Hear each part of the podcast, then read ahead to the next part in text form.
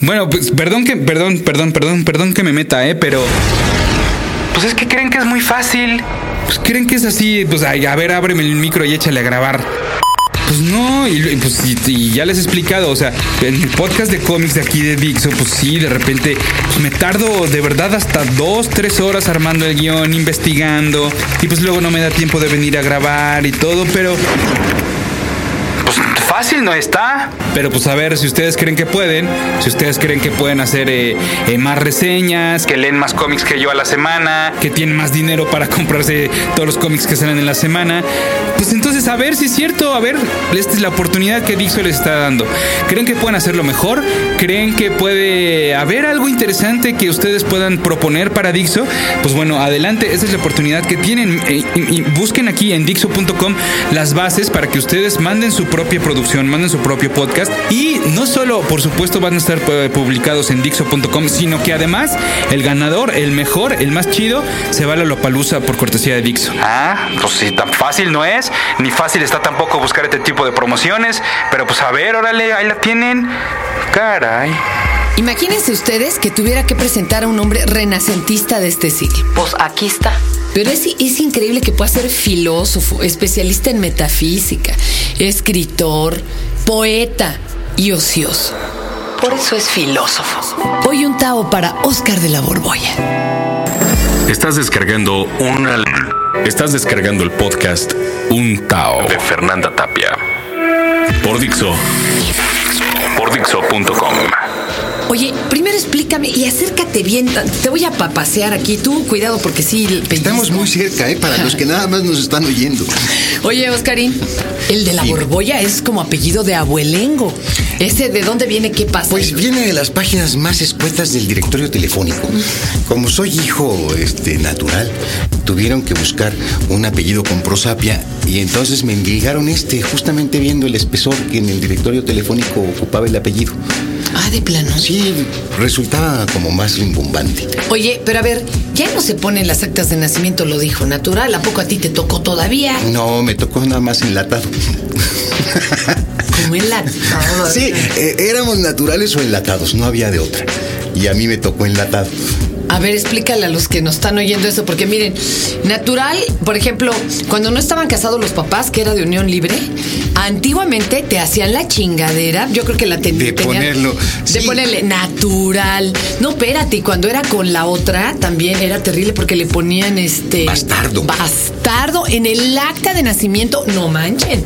No, en mi caso sí fue bien avenido el, eh, el registro. Lo que sucede es que, eh, fuera de broma, el apellido verdadero de mi padre porque además tiene, tiene una historia extraña, es Mario Crongers. Uy, por el amor de Cristo, sí. Mi, mi abuela era una empleada doméstica de una hacienda ahí en Orizaba. Y pasó por ahí un regimiento de la época de la Revolución con un coronel de la Borbolla. Y fue lo único que alcanzó a ir cuando se lo llevaron porque según contaba la abuela, habían dicho, píquele de la borbolla que ahí vienen los federales. Entonces se enteró pues que quien le había dejado ese retoño se apellidaba de la Borbolla. Como era muy jovencita, mi abuela debería haber tenido 12, 13 años, los dueños de la hacienda le pusieron al hijo de la abuela Mario Crongers. Pero ya después, a través de una el apellido de, ellos. El apellido de ellos. Ya después, reconstruyendo historias y cuando mi padre tuvo que entrar a trabajar, ya le aplicaron el de la borbolla si era el que supuestamente debería merecer. Y nunca volvió a ver al señor que le picó de la borbolla con todo respeto. Mira, pasó una cosa muy curiosa. Durante una época publiqué unas, unos folletines en la revista Siempre. Y se me ocurrió contar justamente esta anécdota, eh, ubicándola en la época de la, de la revolución. Y se apareció un señor que francamente yo pensé que era mi papá, pero que resultó ser medio hermano de mi papá. Él sí era de los legítimos, digamos. Reuní a mi padre Qué con este viejo y mi padre se quedó muy ofendido porque, por un lado, yo pude comprobar alguna de las historias que me habían contado, pero gracias a la estereofonía del otro punto de vista, y mi padre sí se quedó muy desencantado porque se dio cuenta que efectivamente había habido una familia que era la principal y que en cambio él y su madre, mi abuela, habían sido como la familia de la retaguardia. Wow, los pobres. Sí, es un señor Rafael de la Borbolla que fue mismo, periodista en, en el siempre y con quien tuve una relación así corta, intensa y corta. ¿Cómo crees? Yo fíjate que nos pasó muy- algo muy parecido porque mi madre es de los Canovi, pero la- los parientes pobres, porque al parecer era muy, oj- muy ojo alegre don Carmelo Canovi. Su primera esposa y la de, de veras se la robó de un convento y este italiano y demás y pues tuvo otras varias. Entonces mi mamá fue un volado y de los parientes pobres. Y por ahí he llegado a rozar a ver a los a los machines, ¿eh? Algunos de ellos me preguntó, ¿y por qué nunca nos buscaron o nos pusieron en contacto? Y le dije, ¿cómo para qué? ¿Tú qué hubieras pensado? Que te iba yo a pedir lana, ¿no? ¿para qué te busco? Y fue mi caso igual, Sinceramente, fíjate. ¿como para qué? ¿No? Si acaso para darte un, un punto de vista extra que corrobore ciertas historias, porque fíjate que el abuelo que se llamaba como yo, Oscar de la Borbolla, resulta que sí anduvo ahí en, en las huestes revolucionarias ¿Y y, por alguna cosa, no, era de los, de los insurgentes. Ese es un, un detalle que si no que- hubiera sido así lo habría corregido, pero efectivamente sí fue así. Era incluso medio, medio ateo y medio come curas, cosa que de alguna forma me quedó a mí también. ¿eh? Lo heredaste. Yo no sé si venía por vía genética. Oye, a ver, Oscar, ahora cuéntame de ti. Ya vimos de dónde te viene lo borbolla y ese asunto.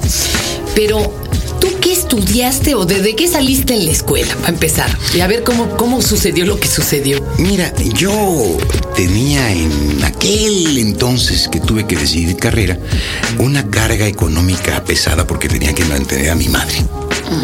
Finalmente, cuando obtuve mi ingreso a la universidad, yo asistí a mi primer aula, ya a nivel licenciatura, a la carrera de licenciado en Administración de Empresas.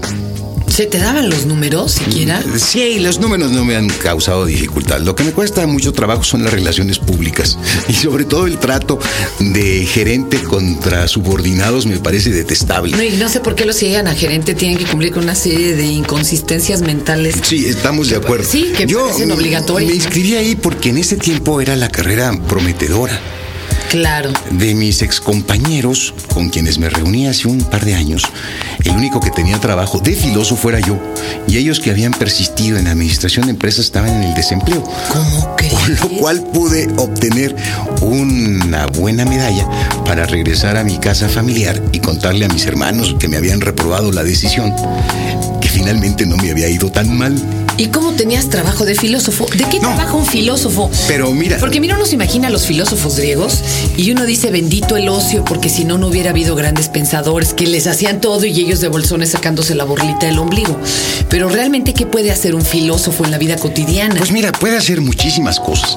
Dar una materia, dar otra materia, dar otra materia. Me refiero a la universidad. O Ok, conseguirse un docencia. currículo y escribir una página de otra página y estar en investigación. ah, eso es muy bonito. Esas son, digamos. Oye, son muy nobles. Ha sido una maravilla porque me ha permitido vivir en la universidad el- prácticamente toda mi vida y eso me ha dado una buena impresión del país.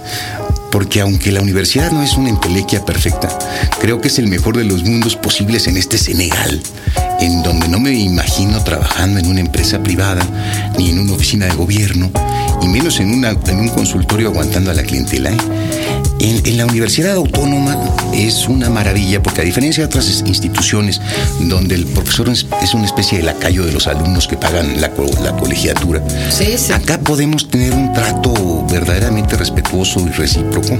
Digno, ¿no? Sí, entonces me la he pasado muy bien gracias a aquella ¿Cuántos años decisión de de abandonar. docencia? 36 años cumplí. Oh. Oye, ¿y, hay alumnos de los que te acuerdes? Porque han pasado tantos alumnos por ti. ¿Habrá alguno que te haya asombrado? ¿O alguno que después llegó hacia algún cargo importante y digas, ay, mira, este no me salió tan tarugo? Pues ha habido muchos, pero son justamente los que ya no quiero acordarme. ¿Cómo crees? Sí, O sea, mira. pasaron por tus aulas algunos importantes que hay. Sí, que de esos que prefiero no acordarme, pero son justamente los más memorables. Ha habido muchos muchachos, siempre para mí tienen la misma edad en el aula. Ya luego me los reencuentro y han envejecido tanto que quisiera que no me comprobaran mi antigüedad con su deterioro. Pero al margen de los excepcionales que finalmente tenían otras mañas, mucha inteligencia emocional para poder trepar. Ah, he visto generaciones y generaciones de muchachos inquietos con un deseo de aprender el pensamiento crítico, de cuestionarse, de resolver dudas. Aquí viene, y esto es un reto y es una provocación a todos los que nos están escuchando. Porque nos oyen desde muy chavitos hasta unos ya más crecidos.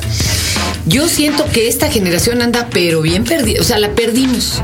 En algo la cagamos, Oscar. No sé. Pues no sé si tú o yo, pero ¿sabes qué? No sé qué no salió. Bueno, yo no colaboré con hijos a la que acaba de pasar. ¿eh? Yo espero que a la que a mí me está tocando, pues algo recompongamos. Pero tú, ¿en dónde crees que la regamos? Mira, la regamos en, en un punto. De pronto, la explosión demográfica hizo que se rebasara la cantidad de empleos. El, no haber eh, en su oportunidad manejado una campaña de control de la, de la natalidad hizo que de pronto se desfasaran el, número de demandantes de empleo y la oferta de empleo. Pero no sería ilógico, es decir, si tienes más gente, hay más gente que requiere cosas, entonces por ende, pues hay más empleos. No, no sería la lógica, yo no soy economista. Eh, eh, está ese dato, pero hay que pensar también en una mala administración del, del Estado, en una rapiña del Estado. Más bien. En una rapiña de los inversionistas que no, que no apostaron en su momento por México y entonces prefirieron dedicarse al capital especulativo que no creaba empleos.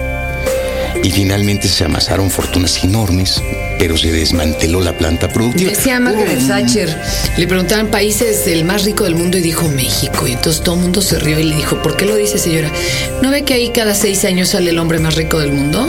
sí. Y, mira. Y tenía la boca llena de verdad. Hay algo que casi nadie recuerda, pero en el 68 eh, la economía mexicana se comparaba con la economía japonesa.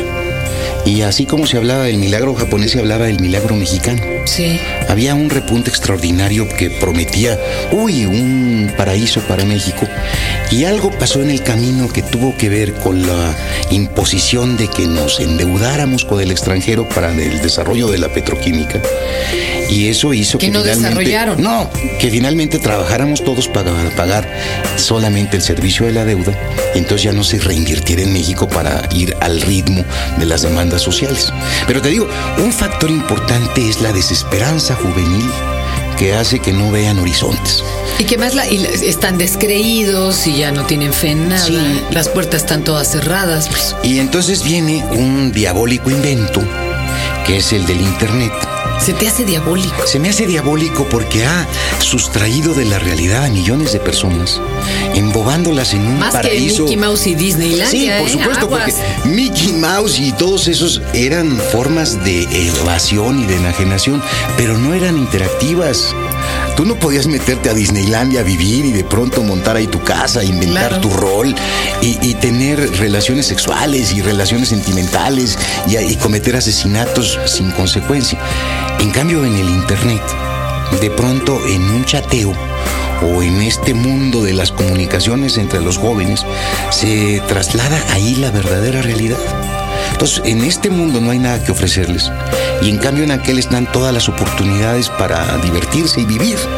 Y como finalmente para la conciencia lo único que importa es la vivencia con la vivacidad con la que tú percibes la experiencia, la gente efectivamente se enamora y efectivamente sufre y, y todo lo que quieras, pero están como si fuera una especie de esquizofrenia voluntaria. Es muy atractivo, ¿eh? Nunca has jugado un juego de rol, pero actuado es ah. atractivísimo porque te vuelves alguien que no eres ni podrás ser. ¿no? Mira, si yo no tuviera que trabajar, a lo mejor me mudaba para el otro mundo. O si no tuviera ciertos placeres concretos en este. Ajá, ya en, en una de esas ya me habría largado porque la verdad no hay una oferta de bienestar que me retenga en este mundo.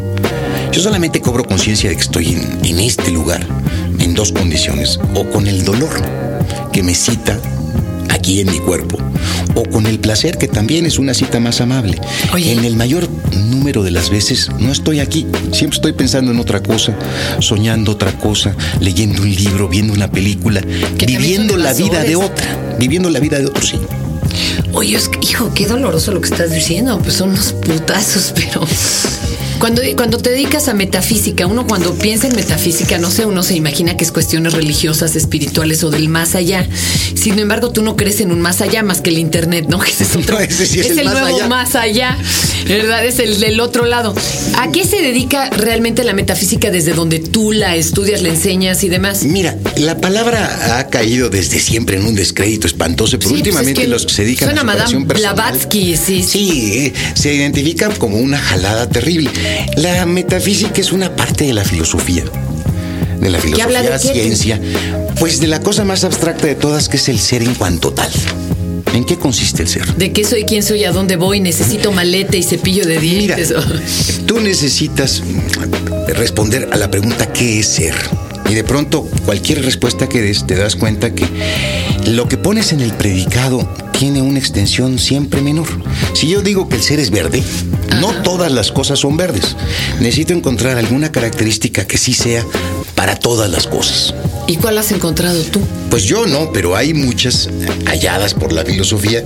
Una de las características de todo ser es ser relativo, es ser contingente, es ser cambiante, que son categorías muy abstractas. Pero que sí le pegamos, ¿eh? Sí, todo lo que existe es finito. Para ti como filósofo, ¿en qué nos diferenciamos de los otros animales? Que pues a veces tienen yo creo más inteligencia que nosotros, pero ¿qué es lo que nos hace a nosotros humanos?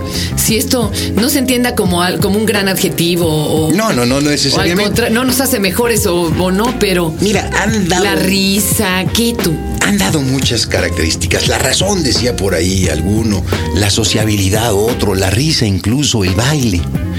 Yo pienso que lo que realmente nos distingue es la capacidad de entender la ambigüedad. Una computadora seguramente decodifica de manera inmediata uno de los posibles sentidos. Pero no va a haber jamás, esto me aventuro a decirlo, una computadora capaz de entender un albur, capaz de entender el significado desbordado de un verso.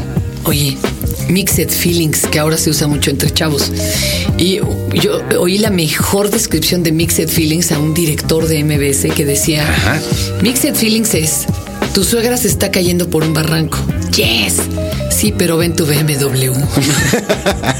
eso, Esas eso pinches ambigüedades, Carlos. El entender ese tipo de giros. Sí, La no univocidad del lenguaje, todos los sentidos que implica, eso es lo que yo creo que nos hace realmente seres humanos, ¿sí? Wow, qué chingón.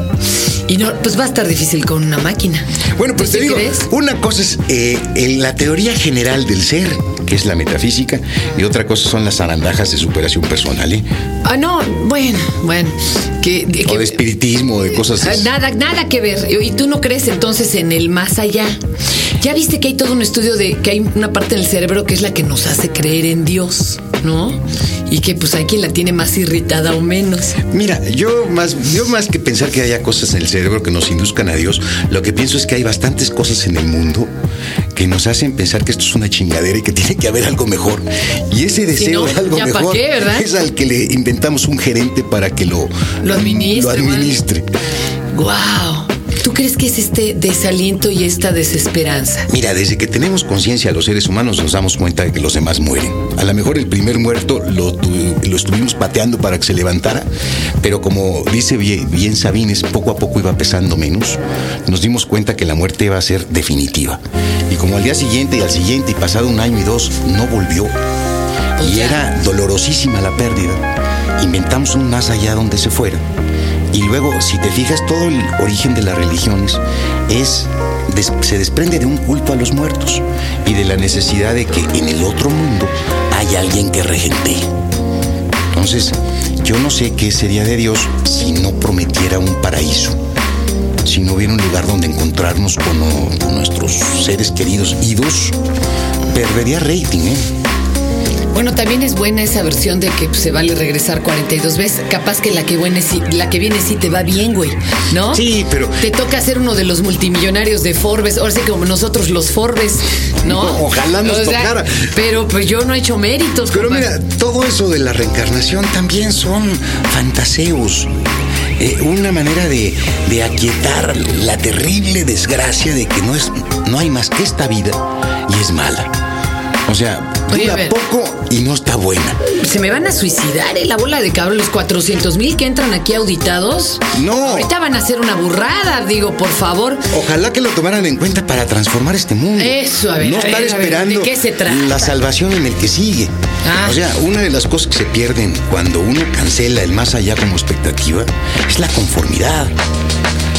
Hay que inconformarse y hacer de este mundo un paraíso.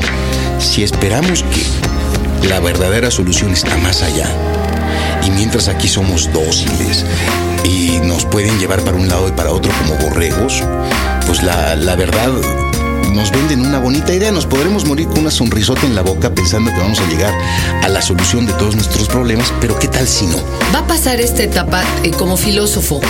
Eh, eh, yo sé que aquí todos tendrán su versión, los economistas, los que se dedican a la policía y demás. Yo recuerdo que hubo una época de los eh, dictadores gorilas, bueno, pasó, bueno, no todos, pero hay casi todos pasaron. Hay unos igual de feos, parecen changos, pero Exacto. Este, y ahorita, desde Camelia la Tejana a lo que estamos viendo ahorita de Balas, ¿tú crees que esto va a pasar y cu- cuánto le calculas? Mira, yo creo que vivimos una fuerte crisis, una muy fuerte crisis. No sé cuánto vaya a durar ni hacia dónde devenga, hacia dónde se vaya. Yo no creo que los problemas que hacen más asfixiante la vida social actual, como son todo el crimen organizado, vayan a desaparecer de golpe y porrazo. Hay unos intereses altísimos desde el punto de vista económico que terminan representando ingresos casi casi como los del Producto Interno Bruto de cada país. A mí me dijeron eso, ¿qué? Que se acababa el narco, pues se acababa la economía mexicana y la de muchos Sí, países, ¿no? y yo creo que, por ejemplo, eso, quién sabe hacia dónde se transforme. Pero que detrás de eso hay algo bueno, tampoco lo creo. ¿eh? No sé si vamos hacia algo peor. No va a perdurar, ni el imperio romano, ni el imperio gringo, No, ni ningún imperio no. puede perdurar. Lo que sí, después de cada uno de estos han venido cada cosa que no es como para esperanzarnos. ¿eh? La caída del imperio romano trajo consigo el resurgimiento de las tribus, de los hunos y todo el estancamiento de la Edad Media. La caída de la Unión Soviética ha traído Bueno. la famosa balcanización y un desequilibrio en el poder que hace Una que ahora se pueda... y una Sí, mafia, bueno. no sé qué suceda. A mí se me hace que la vía más viable es una legalización de las drogas que permitieran un relativo control y meter por lo menos al padrón de los que cotizan impuestos al- a un montón de rufianes que ahora se dedican a hacer ganancias de las que no, dejan comparten ni no comparten ni el impuesto. Oye, pues de Oscar hay que leer muchas cosas. Yo sigo repitiéndolo hasta el hartazgo, las vocales malditas de las que van a estar oyendo aquí parte.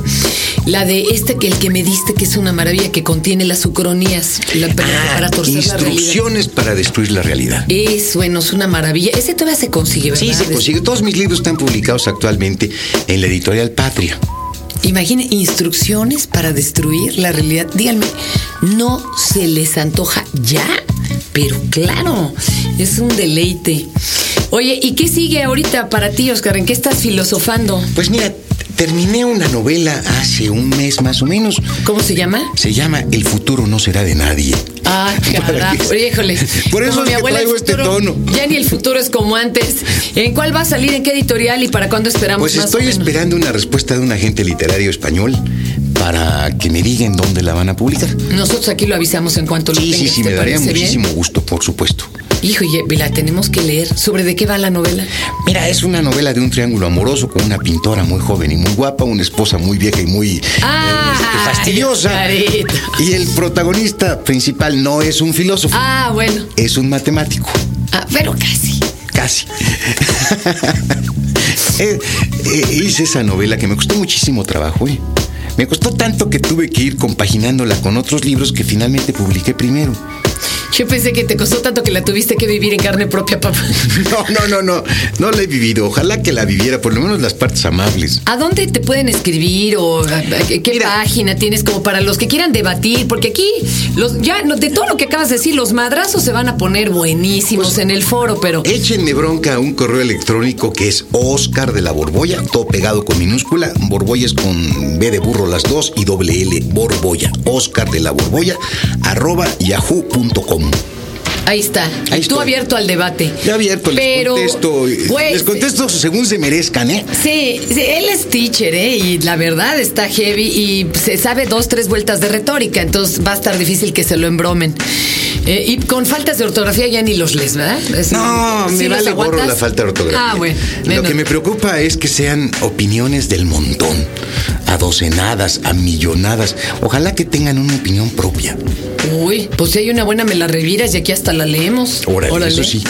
Consteme, Oscarito, qué, hijo, pues qué, perdón que lo toque, sí, qué desesperanzador, Oscar. Mira, pero antes una cosa. Frente a esta desgracia, los mexicanos tenemos una virtud enorme. ¿Ah, sí? Hemos descubierto el desmadre. La capacidad de reír no la hemos perdido nunca.